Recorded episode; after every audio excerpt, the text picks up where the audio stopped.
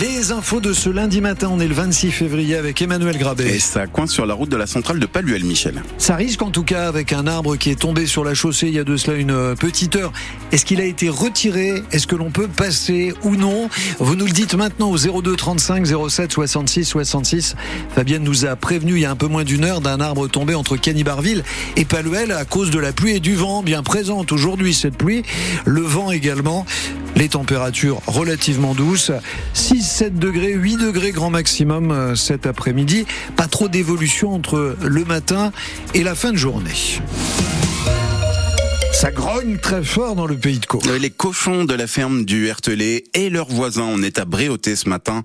Les trois frères patrons de la ferme veulent doubler le nombre de porcelets qui naissent chaque année dans leur exploitation, passer à 10 000 et ça ne va pas sans susciter l'inquiétude des riverains Lila Lefebvre. Le jardin de Sandra est mitoyen de la ferme d'Hertelet et depuis 18 ans, ce sont les mêmes nuisances, les mouches d'abord. Je suis obligée de mettre des moustiquaires sur toutes mes fenêtres. D'ailleurs, vous pouvez regarder, il y en a il y en a encore. Et les odeurs ben, On peut pas manger dehors, on peut pas mettre le large à sécher dehors. Euh. Alors l'idée de doubler le nombre d'animaux en passant de 2500 à plus de 5000 truies et porcs en permanence l'inquiète. Je comprends tout à fait que bah, pour le point de vue économique, qui veuillent développer l'exploitation pour, euh, pour pouvoir nourrir les familles, c'est tout à fait logique.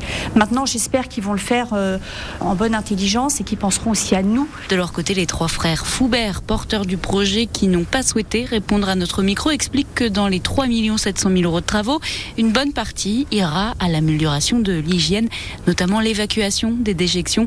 Mais Morgane, notre voisine, reste sceptique. Les infrastructures, les nouvelles qui vont être aux normes, euh, ces déjections vont être raclées, donc du coup il y aura moins de mouches par rapport à leurs anciens bâtiments. Mais euh, c'est les odeurs. Et apparemment, il y a possibilité de mettre des filtres au niveau des cheminées qui vont pas faire. Autre désagrément, l'augmentation du trafic de camions, ceux pour l'abattoir, mais aussi ceux pour le lisier, envoyés dans un méthaniseur en Bretagne. Et l'enquête publique qui a été menée a rendu un avis favorable. C'est désormais au tour de la préfecture de la Seine-Maritime de valider définitivement le projet. Des centaines de tracteurs dans les rues de Bruxelles aujourd'hui. Les ministres de l'Agriculture de l'Union européenne sont réunis sous pression pour discuter assouplissement et simplification de la PAC, la politique agricole commune, alors qu'en France c'est le salon de l'agriculture qui concentre les attentions. Visite sans chahut du patron du Rassemblement national hier et intervention surprise du Premier ministre Gabriel Attal au dîner anniversaire pour les 60 ans du salon.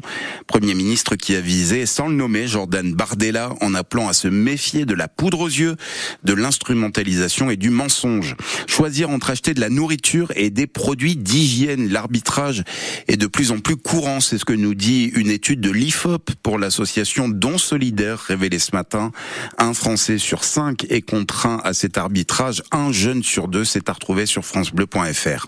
Dans certains cas, on n'aura plus besoin de se déplacer au commissariat ou à la gendarmerie pour porter plainte avec le déploiement à partir d'aujourd'hui et jusqu'à cet automne du dépôt de plainte à distance. On choisit un horaire pour un appel en visioconférence, ça se passe sur l'application Ma Sécurité développée par le ministère de l'Intérieur. Et ça concerne les cas de violence, de vol ou d'escroquerie des fouilles archéologiques sur la place du Vieux Marché à Rouen. Ah oui, pour éviter de tomber sur un os lors des travaux prévus, pas tout de suite, mais dans les prochaines années pour refaire euh, toute la partie sud de la place. Il y a eu des fouilles préventives pendant trois semaines, ça vient tout juste de se terminer. Les archéologues ont creusé à 1m30 de profondeur autour de ce qui était l'église Saint-Sauveur. Ils savent maintenant où il y a des vestiges et où il n'y a rien.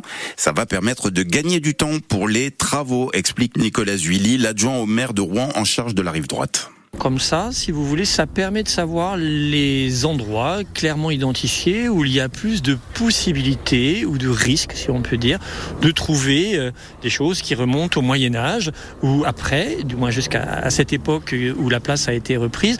Donc il est important que ces fouilles aient lieu.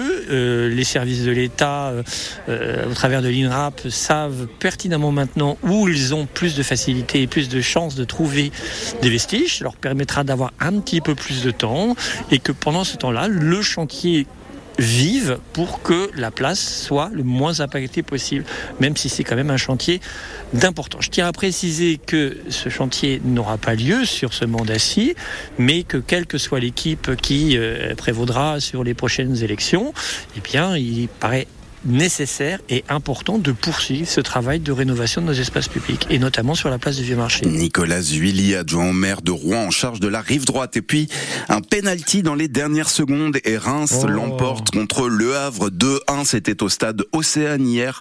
23e journée de Ligue 1 de football. Les Ciels et Marines sont 14e du championnat ce matin à deux points de Lorient 16e et barragiste.